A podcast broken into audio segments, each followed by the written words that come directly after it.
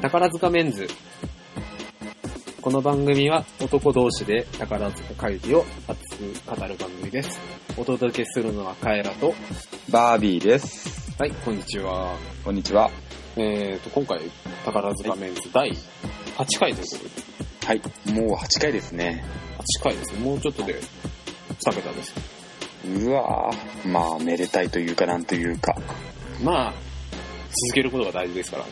はい。続けていこうかなということで。ええもっともっと頭を絞ってちょっとネタ を。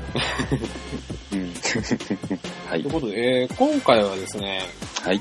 私ですね、はついいに、えー村、宝塚に行ってきましたので、とうとう、おめでとうございます。まあ行ったことあったんですけどね、記憶になかったので、実質はい初めてなんです。ええ自発的に行ったのが初めてというまこあそうとですね。ですね。というところで、まあ、宝塚の、まあ、土地の感想と、あと、えー9月の半ばに行ったんですけれども、はい。ちょうどあの、えー銀河英雄伝説、あ宝塚、はい。空組公演やってましたので、はい。まあ、その話題にちょっと触れつつ、っていうのと、あと、後半はですね、はい。えーまたこれもちょっと変な話題なんですけど、はい。桜大戦と宝塚のはいはい話をしようかなと思っております。桜大戦。桜大戦です。はい。はい。ということで、まあ、とりあえずね、前半の、えー村の話に入ろうかと思うんですけれどはい。も、うーん、まあ村はですね、良かったんですよ。よかったでしょうは噂の通り。い。えー、新宿じゃない、代々木か。代々木からバスではいはい。でうん。朝の7時半ぐらいに宝塚の駅に着いたんですけど、あー、九州から行くんだ、あの、九州からよりちょっと1時間半ぐらい遅い感じですね。ちょうどいいです。ちょうどいいな。はういん、はい。で、うんまあ、は朝着いて、まあまあまあ、わかんないですよね。なんか突然駅で降ろされて、い。で、パッと見たら、阪急宝塚駅って書いてあったんで、はいはいはい。あっちだな。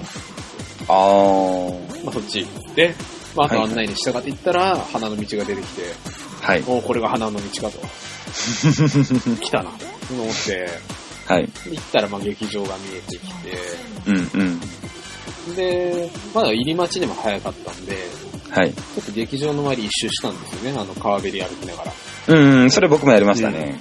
でう、ん朝なんで、まあうおん散歩してる人とかいるいろいろいたんですけど、うんうんうんうん。あの、音楽学校がね、あうのん劇場の敷地内にあるんですけど、はい。その音楽学校の敷地のうん。川べりのフェンスの向こう側で、うん音うん楽学う校んの生徒さんが掃除してたんですよ。へー、うわ、見たことなかった。えー、そうなんだ。は掃除いしてはたんですけど、い。うん。なんかめっちゃ怖いんですよ。あー。なんかあの、緊張感というか、うんうんうん。神経の張り詰め具合というか、あまあー。これはあの、その、そこでね、あの、カウリで、あの、掃除してた生徒さんに限らず、はい。まあ、その、だからとかの音楽学校の生徒さん全体に言えることなんですけど、とりあえずその、なんか、指先まで緊張が張り詰めてるというか、うんうんうんうでん。、まあ、その、怖いって言いましたけど、別にその、うんいや、マジで怖いとかそういう話じゃなくて、うんうんちょっと、もっと思うぐらい、すごい緊張感を帯びてるっていう意味で怖いって言ったんですけど、うんうんうんうん。で特に朝だと、入りで、あの、宝ジェンヌさんが、まあえーこの場合だと空組のね、生徒さんがはい。劇場に歩いてくるんで、その人にね、挨拶しなきゃいけないんですよ、彼女らは。あ、へー、それは見た、見たことなかった。で、はいは川べりから、あの、橋がね、ちょうど見えるんですけど、い。うん。そこを渡って、あの、劇場に来る、あの、生徒さんがいて、ではい。どうやらその人、そこ、そこを通る人を気にしてるらしいんですよね、その人は。へで、ー。なるほど来た、ら、うんおはようございます。で、またお掃除をするっていう。うーん。様子で、へでー。まあその前を通る人をすごく気にしながうんら、うんうんおうん。掃除してるという、まあ、光景を朝に見て、うん。で、まあ、まあ、しばらくしたら時間がいい感じになってきて、はいで。まあ、あの、バービーさんおっしゃってたね、例のあの楽屋口の前のベンチに座って、はい。まあ、そのね、来るんですよ。ジェムさん見て。で、はい。まあ、そこでしばらく見てて、えで、その、学年上の人だから僕が名前が、名前を知ってるような人、え。はい。結構後の方に来るんで、はいはいはい。いつ来るかなと待ってたんですけど、なかなか来なくて。うんうんうん。で、お風呂入りたかったんで、お風呂行って、はい。うん。そうあ、近所にありましたありましたね。あの、5分、歩いて5分ぐらいのところうんうん、うんに、。市営の、なんか温泉みたいなのがあっあ、へえ、市営のとこは知らなかった。はて、で、まあ、そこに入って、いはい。で、ちょうど劇場の会場になって、さっぱりして、まあ、5分ぐらいなんで、もう汗かかないで、もうさっぱりした状態で劇場に入って、うんうんうん。ご飯食べて、はい。明石焼きを食べたんですけえー、あ、あの、劇場内にもあったんですね。ど、でそうです、明石劇場焼内きの。えー、カ知フェらテなかリアったがね、明石焼きがあるって食べて、おすすめです。うんで、まあ、銀栄で見て、はい。まあさっぱりした気持ちで。そう。で、まあ、はい後ほどお話ししますけれども。はいでね、まあ、村のすごいところ。うん。何よりね、もう普通にそこら辺にね、ジェンムさんが歩いてるというね、そうなんですよね。あの、日比谷のね、東京の、まあ、朝とか、帰りはまあ、歩いてらっしゃるんですけど、うん。まあ、その日じゃないぐらい歩いてるんですよ。あうんーと。かまあ、わかりやすいところにね、歩いてらっしゃるんで。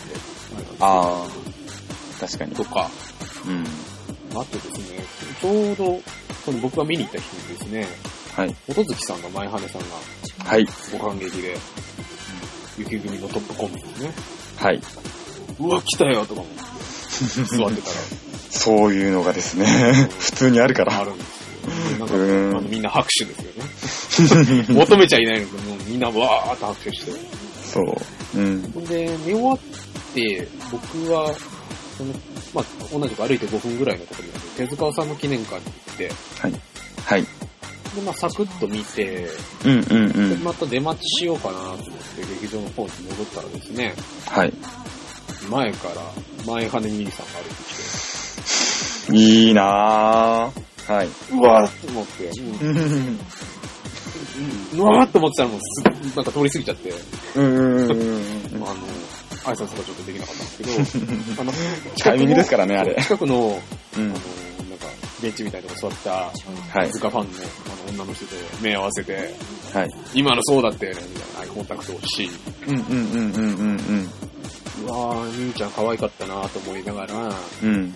たその楽屋口の方に歩いてったら、はい。あの向こうの方からなんか、あの、おじいさんが歩いてきて、はいはいはなんか見たことあるなと思ったら、い。うん。あの、宝塚会議団ですね、あの、まあ、いわゆる、戦後のね、宝塚会議を作ったとも過言ではないですはい。ね、演出家の上田真二先生っていう方がいらっしゃるんですけど、はい。あのベルサイユのバラとかをね、作った人なんですけど、はいはいはいはまあ、多分その人だと思うんですけど、い。うん。その人歩いてきて、へー。宝塚の演出家の先生でしたらもう神様みたいな人なんですよ。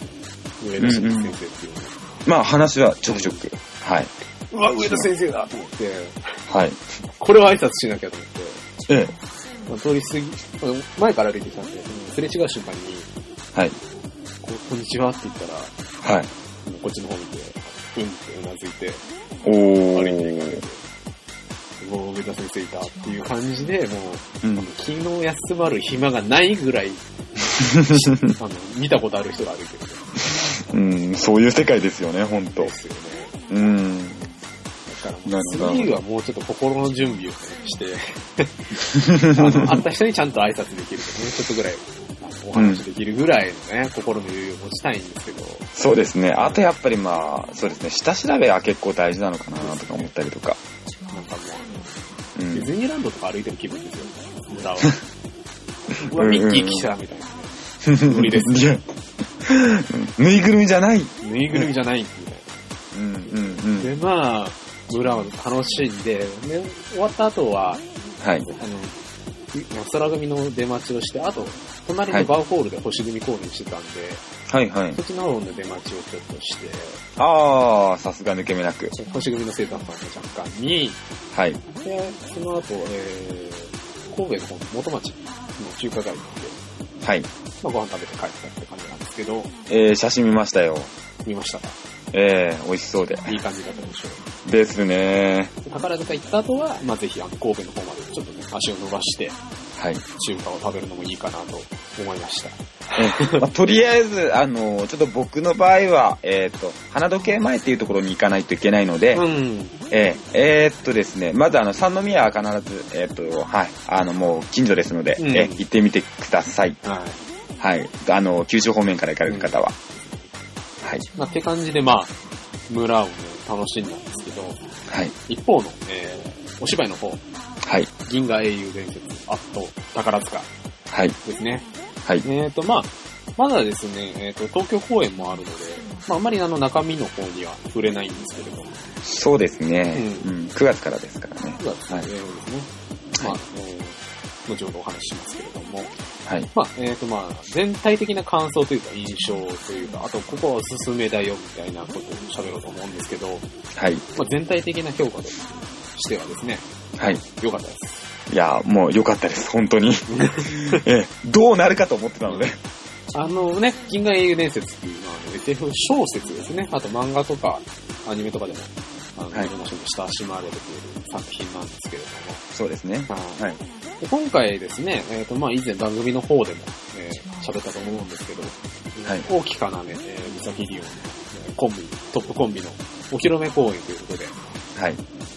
まあ、演出もですね、あの、冒頭の演出なんかは特にあの大きかなねを、あの、見せるような演出だったりとか、はい。はい。っていうところで、やっぱり、あと、空組自体もいろんな人が出たり入ったりしたので、はいあ。の新生空組のメンバーを紹介するような意味合いも含めた作品だったなっていう。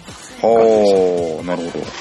あの、いろんな登場人物がいはい。て、それぞれあの、個性があって、この人はこういう人ですよっていう感じで見せてるので、きっと次回見たときは、うんうんうんうん。あ、ミッターマイヤーの人だとか、うん。あのヒルヒャイズの人だみたいな感じで、あうの、んうん。役とその人の名前も覚えられるのかなとか思ったりしたんですけど、ああ、はいはいはい。え、それは、えーっ、と、チャターの、えーっ、と、えー役と、えーっ、と、名前を、えーっ、と、両方ともこう言っていくようなスタイルだった、ということですかね。いや、さすがに、あの、劇中では名前は、あの、芸名、まあその本人の人は、の名前言ってなかったんですけど、はいまあ、。とりあえずその、役名とはい。顔ははっきりするんで、ああ、うなるそれほど。あとはまあ、プログラムで答え合わせして、はいはいはいはい。まあ、次見た時も顔を見て、あーこの人は、キルヒアイスやってた人だなと思って、ああ、そうだ、浅香真奈人さんだ、みたいな感じで、ううん、あん。の、名前覚えられるんじゃないかなと思ったんですけど、ああ、ひあの、演者さんを、えーっ、と、一人一人はっきり見せそうるですねっていくような。うん、ああ、親切ですね、それ。そうそうそうそう。ええー、なるほど。あの、なんか自己紹、それぞれキャラクター自己紹介の歌みたいなのがあったりとかね。ああ、なるほどなるほど。うもちろんそのキャラクター自身を紹介するような、あの、うんうん演出でもあるし、うんあのこういう人がいますよっていうのを見せる演出だと思うんですけど。ああ、親切ですね、それっうて。うん。う。で、あとですね、あの、ポスターの方で、はい。これはいいぞっていうビジュアルだったじゃないですか。いい。いやー、あれはもう本当に2.5次元でしたね。 2.5次元でしょはい。うん ?2.5 次元そのままでした。あ、それは嬉しい。ううーん、スチールだけではないという、ん。やっぱりね、そこは宝塚クオリティですね。さすが。衣装の出来が非常によろしい。うーん。しかもそれを着ているのはもう最強のコスプレ軍団。最強のスクールなんですから、もう見た目はバッチリと。はい。うんもちろん、あの、舞台写真というか、プロマイドも何枚か買ってしまいましたが、わあ、か買いたくなりますよね。あんなん見せられたら。うん。で、えっと、お話自体なんですけど、はい。えっと、まあ、原作の小説は読んだことなくて、漫画の方で、えー読んだので、なんとなく話の流れ自体は知ってるんですけど、はい。あの、小池修一郎先生曰く、まあ、原作の2巻の冒頭ぐらいまでの話を、あの、お話にするということをおっしゃってたんですけど、はいはい。まあ、あの、2巻までのイベントをよくまとめたなというか、うーん。あの、要所要所抑えて、うんうん銀河英雄伝説の物語を、あの、あのミュージカルで再現したなという感じでした。うーん。で、あとですね、まあはいはい銀河英雄伝説、まあ、スペースオペラ、SF 作品なので、はい。えー、宇宙船がですね、うん。戦闘するんですよ。えあの、お話自体がね。うん。それをね、どうやって舞台化すんねんって話ですよ。うん。どうやってまああの、宇宙戦艦がね、ドンパチやるっていうことなんですけど、はい。それはですね、あの、映像演出ですね。あ、映像でか。うんなるほど。あの、モおーニターみたいのが3、三面並んでて、そこにあの、敵感と時間うん。の絵が出てきて、で、今この水軍戦ってますよっていう前で、うんうんうんうん。それぞれあの、二つね、あの、国が出てくるんですけど、そのそれぞれはい。大将、まあ、大きかなめのラインハルトと、はい。あと自由学生同盟というところのヤンウェイリーで、いや、うん。大関東馬さんがやってるヤンウェイリーが、まあ、それぞれ出てきて、まあ、支持してたりとか、あとその前で、あの、帝帝国と自由学生同盟のあの、将校の役の人が踊ってるほとー。いう形で艦隊戦表現してます。えー、なんか、いやー、どう SF というかスペースオペラをうん。舞台化するかっていうのが、まあ前例はあったとは思うんですけれども、うん、それも宝塚でどうやるのかっていうのはすごく気になってたから、いやー、なんか嬉しくなりますね。やっぱりあの、あの人たち踊れるんで、うん、うん、そこを非常に活かしてるというかね。ですね。えー、ダンスが入るっていうのが嬉しいです。とかですね、はいはい。まあここら辺あの、銀河英雄伝説をご存知の方じゃないとちょっとわかりないかもしれませんが、うんあのオフレッサーっていうですね、はい。ものすごくあの、野蛮な感じのですね、うんは白兵戦を得意とするですね、キャラクターが出てくるんですよ。いはいはい。ものすごい凶暴なおっさんなんですけど、はー、なるほど。まあ、すごく宝塚らしからぬキャラクターじゃないですか。うん、まあバーバリアンみたいな。ううんん。まあ、出てきます。どうやってなんか、あのーまあうん、それなりに綺麗な感じでうん出てきて、うんあの装甲服みたいなの着てるんですけどそれもちゃんとこの衣装部さんが頑張って再現してへー。戦ってます。いやー、もう一生だけでもちょっと狼みたい。うん。あれは人気になっちゃいますね。うん。あ、まあ、ただですね、全体的に、その、小説2巻分を、えー、賞味2時間ぐらいでまとめてるんで、うん若干駆け足ですね、やっぱり。うん。うーん。まあそこはどうしても。うん。ってうんいうところで、その、細かいキャラクターの見せどころが足りないみたいなことをおっしゃる、うんまあ、特に原作ファンの方がいらっしゃったりなんかするんですけども、はい。まあ、全体のテンポというか流れというか、うん。まあ、普段宝塚にまで親しんでる身としては、まあ、まあ、やっぱりさっきも言いましたけど、よくまとめたのかなとうん。思います。というのとですね、あの、うん今回、えー銀河英雄伝説は、宝塚、普段ね、お芝居とショーの2本立てなんですけど、はい。これ1本立てで、うん。幕間挟んでずっと銀河英雄伝説をやるっていうタイプのお芝居だったんですけど、はい。一本物でもですね、最後にちょっとだけショーがつくんですね。あー、一応そこはちょっと。そうそう。はい。宝ま塚しですよっていうところた。はい。で。なんですけど、そのショーが良かったです。あー、ちょっと、こう、というと。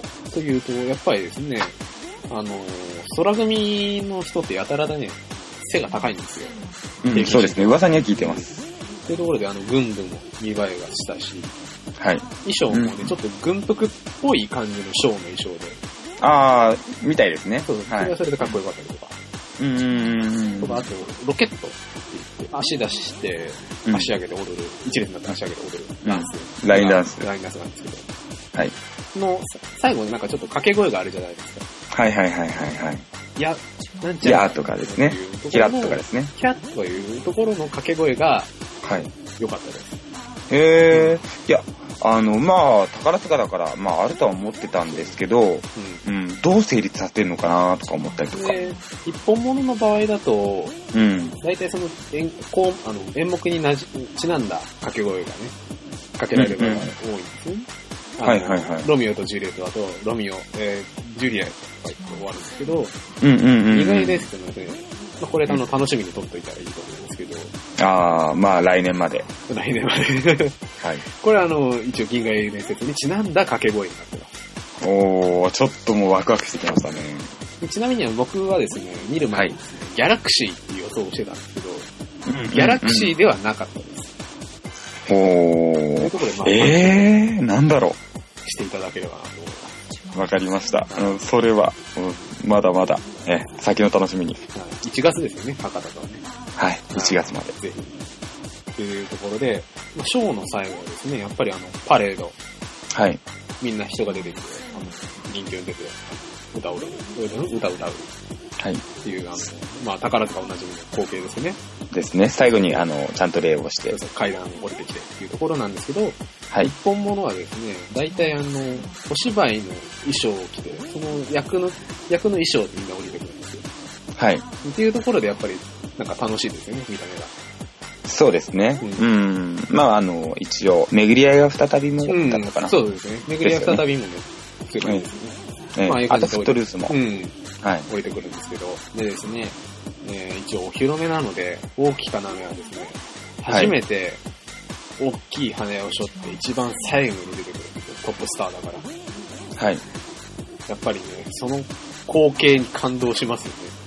それは、感激を、あの、繰り返してる、ちょっと僕としたら、あの、また違う、普段と違う感動があるのかなと。そうですね。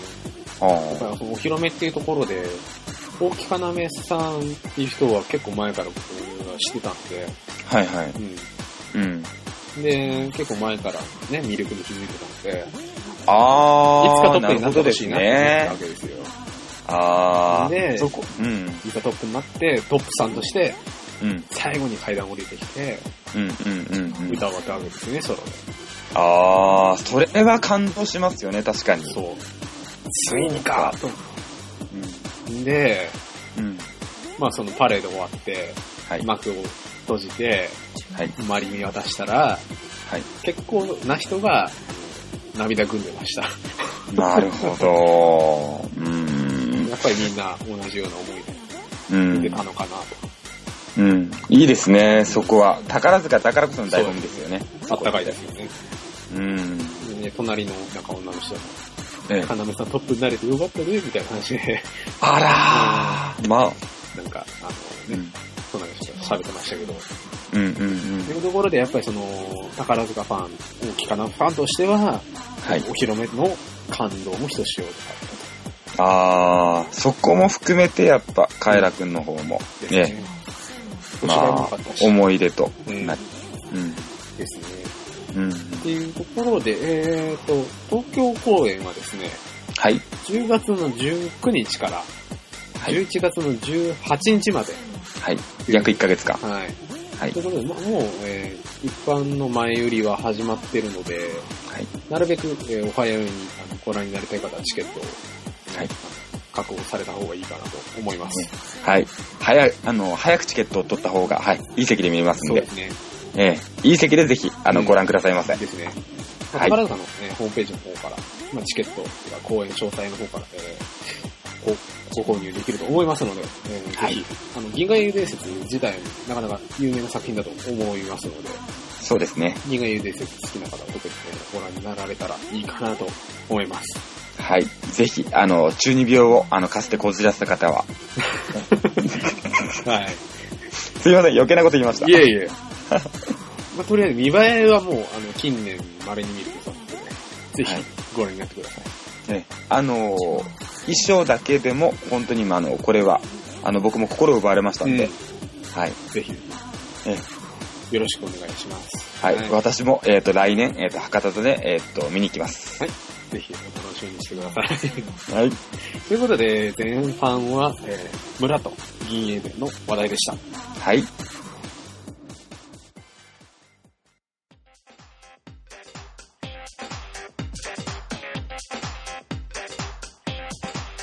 はい、後半です。はい。ということでですね、後半はですね、突拍子もなく、桜大戦と宝塚歌劇団という話なんですけど、はい。桜大戦っていう言葉が出てきたのがちょっとびっくりしました。びっくりですね。全然こう、世の中桜大戦に騒がれてないのになぜ桜大戦なんだみたいなね、はい。もう正直僕もそう思いところましなたん。ですけど、は単にですね、あの、僕が夏休みにですね、はい。なんとなしにですね、ESB だですね、ソフトをダウンロードしてはいはい。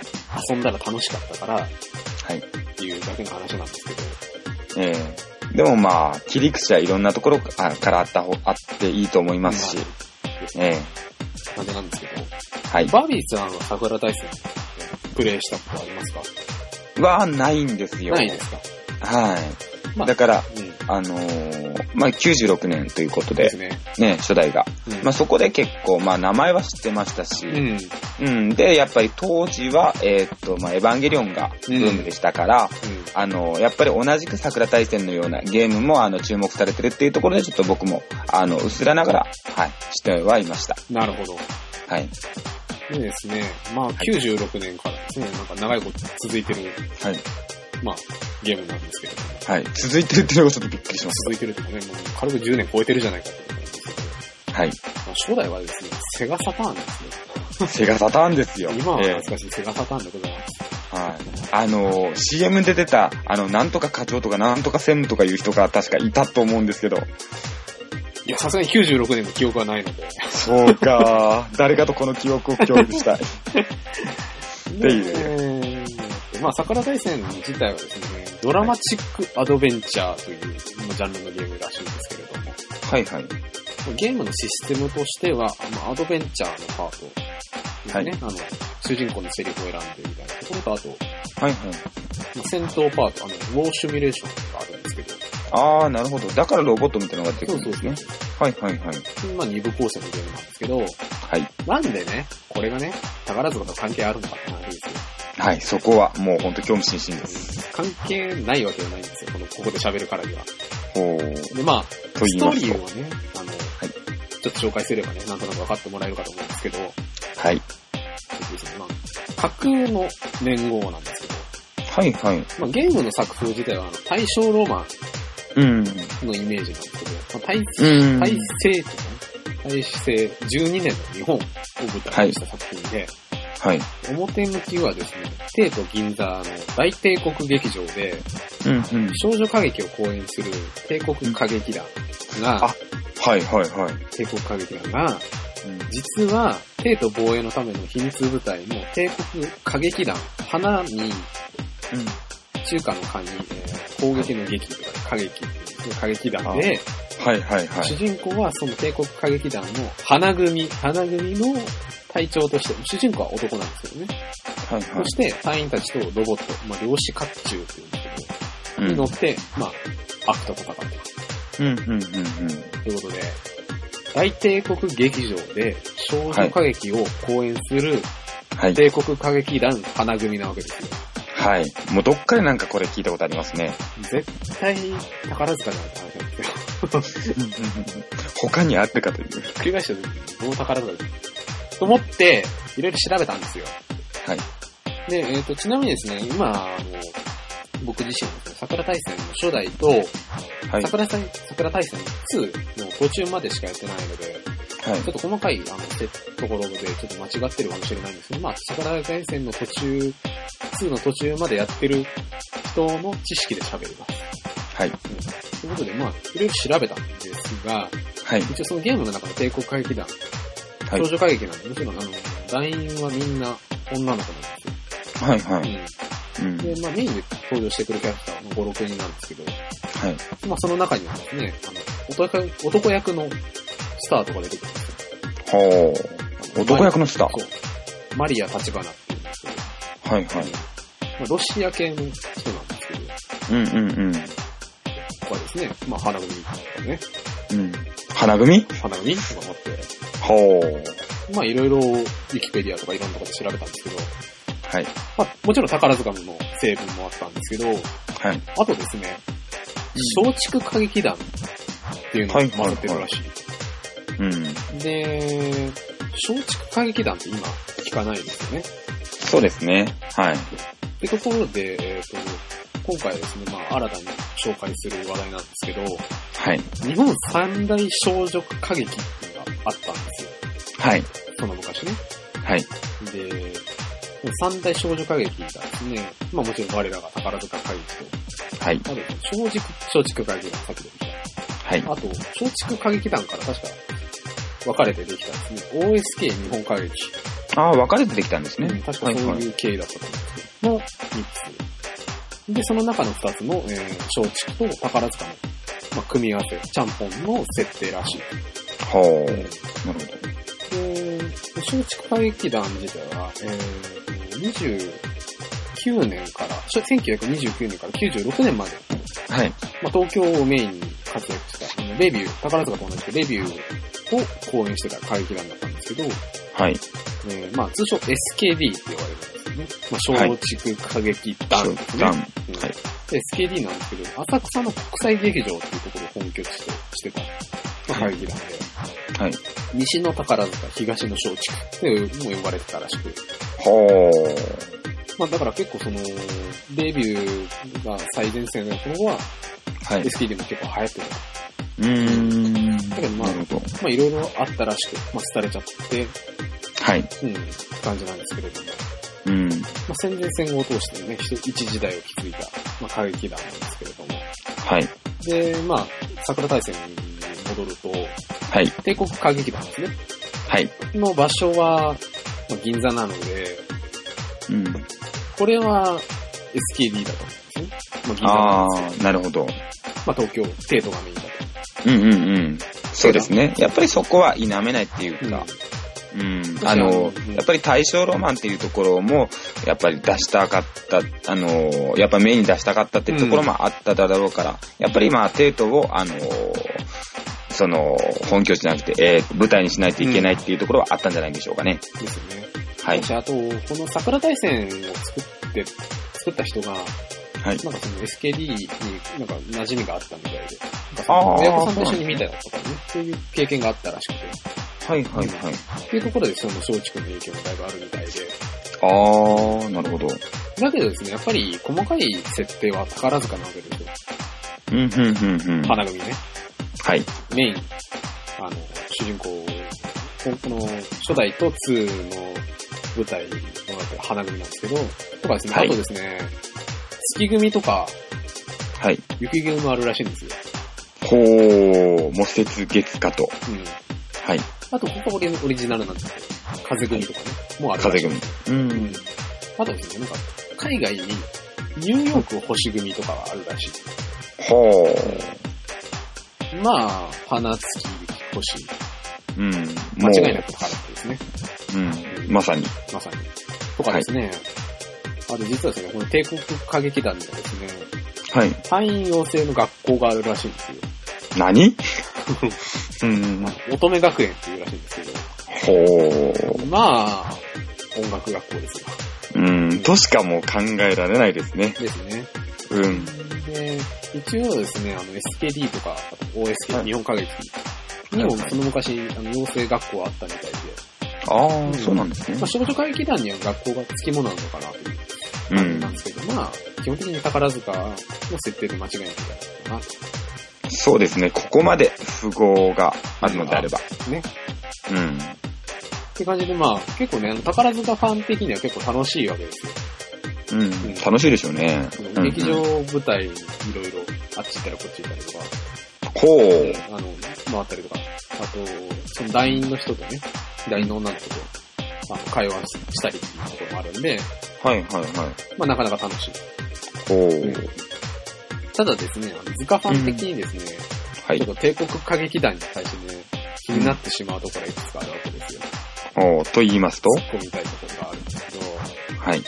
あの、大帝国劇場っていうところはね、本拠地なわけですよ、彼女らの。はいはい。結構でかいわけですよ、大帝国劇場なわけですから。うんうんうんうんだけどうでんすね。大ですからね。そう。はこのい。ね、花組ね、うん。 8人ぐらいなんですよ、団員が。少な少ないですよね。うーん。あの、宝塚一組ね、何十人いるんだって話なんですけはいはい。ど。で、しかもね、あの、この桜大戦に関しては、うん。あの、団員が、あの、大道具直してたりする場面が出てくるん ですよ。どんだけストイックなんだ、お前ら。なるほど。まあリアルに考えちゃいますよね。ちょっとね、あの、宝塚をに馴染んでる人としては、ちょっといろいろ、帝国歌劇団花組の皆さんが、ちょっと心配になってしまうので。まああの感情移入しす感ぎる情移入してしまう。はい。数年で公演してるわけではないので。だし、うんしかもこの子たちは傍らであの、ロボットに乗って悪と戦わなきゃいけないので、うん。めちゃくちゃ大変じゃねえかって話なんですけど、本当に。うん。8人じゃどう考えても回していけないでしょ。そうそうはいまあ。そんなことはまあね、置いていくんですけど、はい。この桜大戦シリーズっていうのはですね、声優陣をそのまま起用してですね、はい。歌謡賞って言われる、舞台化もしてるらしいんですよ。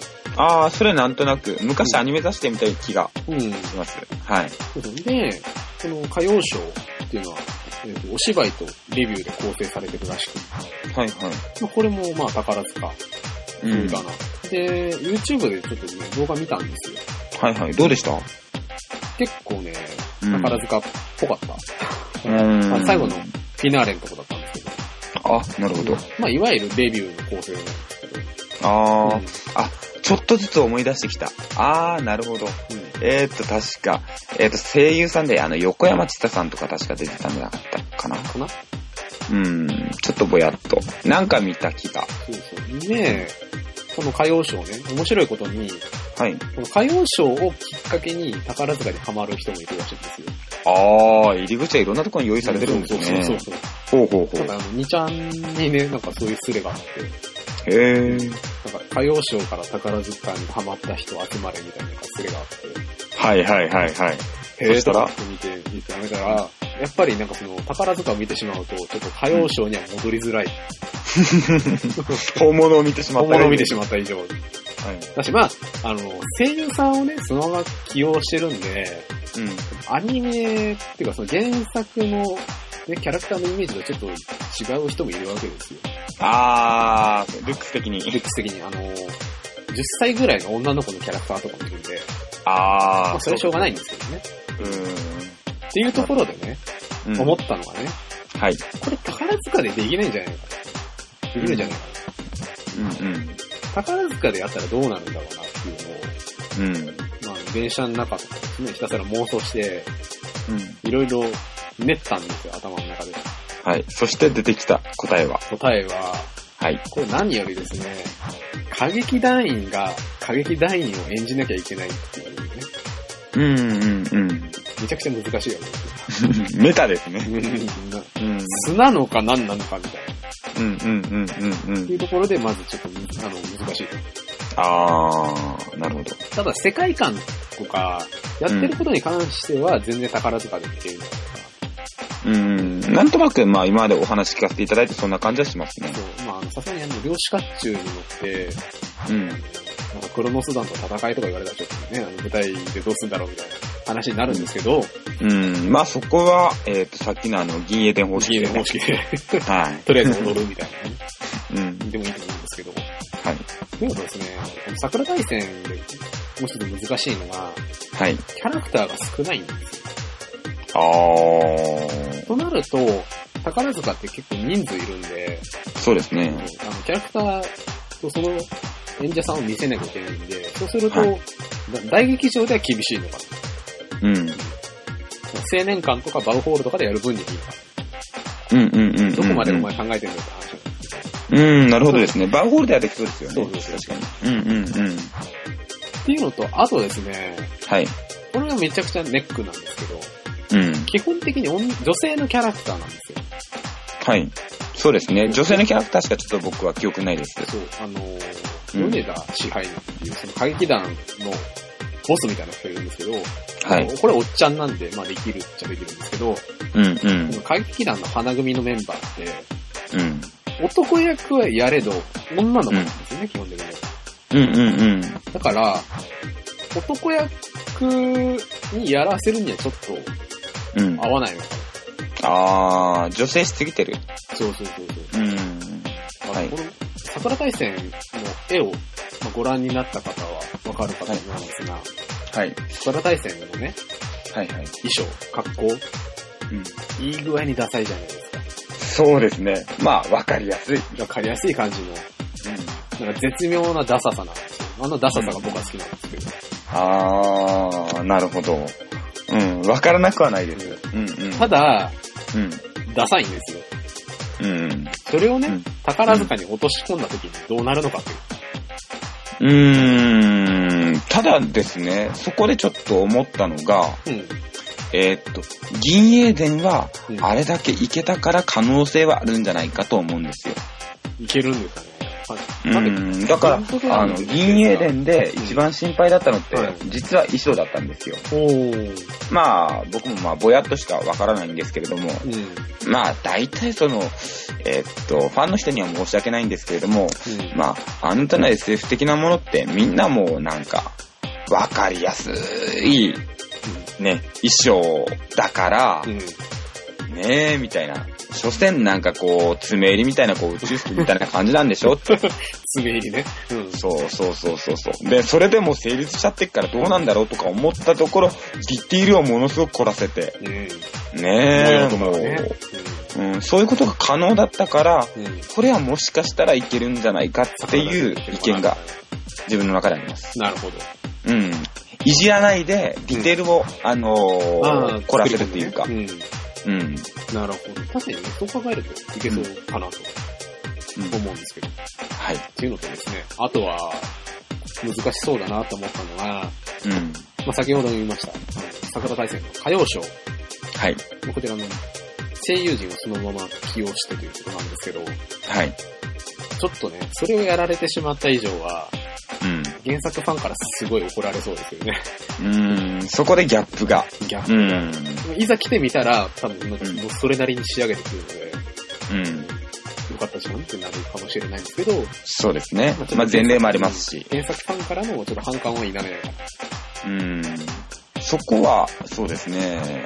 うん。まあ、銀英でも一応、うん。ね、あの、あ、そうか、舞台化してるか。舞台化あはしあー、て舞ます台化ネックですよね。西洋人で舞台、舞台化だし。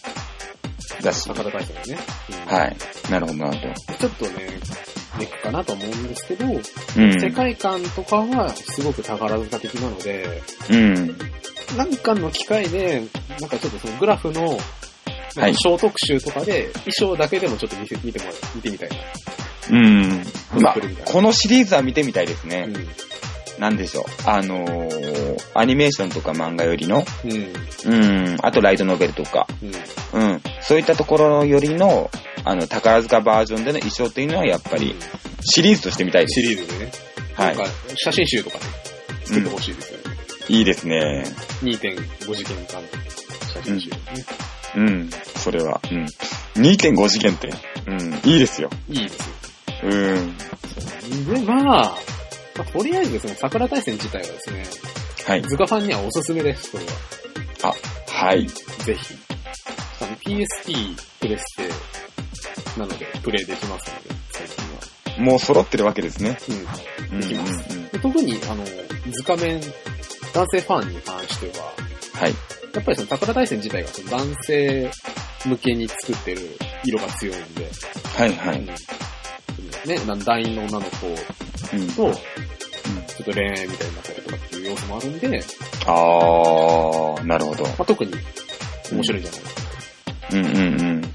まあ、当時あの、ときもきメモリアルも流行ってましたしね。ときめきの思い出がはい。やったことないですけど。やったことない。はでもあの、個人的にはですね、あの、桜大戦の中でお気に入りのキャラクターは、あのい。はいはい。さっき出てきたあのマリア立花っていう、金髪のボブの髪型した、はい。あの、男役の役をできるキャラクターなんですけど、あー、カイラ君は一貫してますね、やっ一ぱり貫。してますよ。 こはい。の人はなかなか、あの、戦闘でも活躍してくれて、あの大好きなキャラクターです。 あーお姉さんは万歳なわけで皆すさんねは。万歳なわけですよ。はい。うわーもうそ、ちょっとそこも楽しみに、ちょっとチェックをしてみたいと思います。ぜひぜひ。ということで、えお届けしましたのはカエラと、バービーでした。はい、ということでまた次回もよろしくお願いします。はい。またよろしくお願いいたします。はい、ではさようなら。さよなら。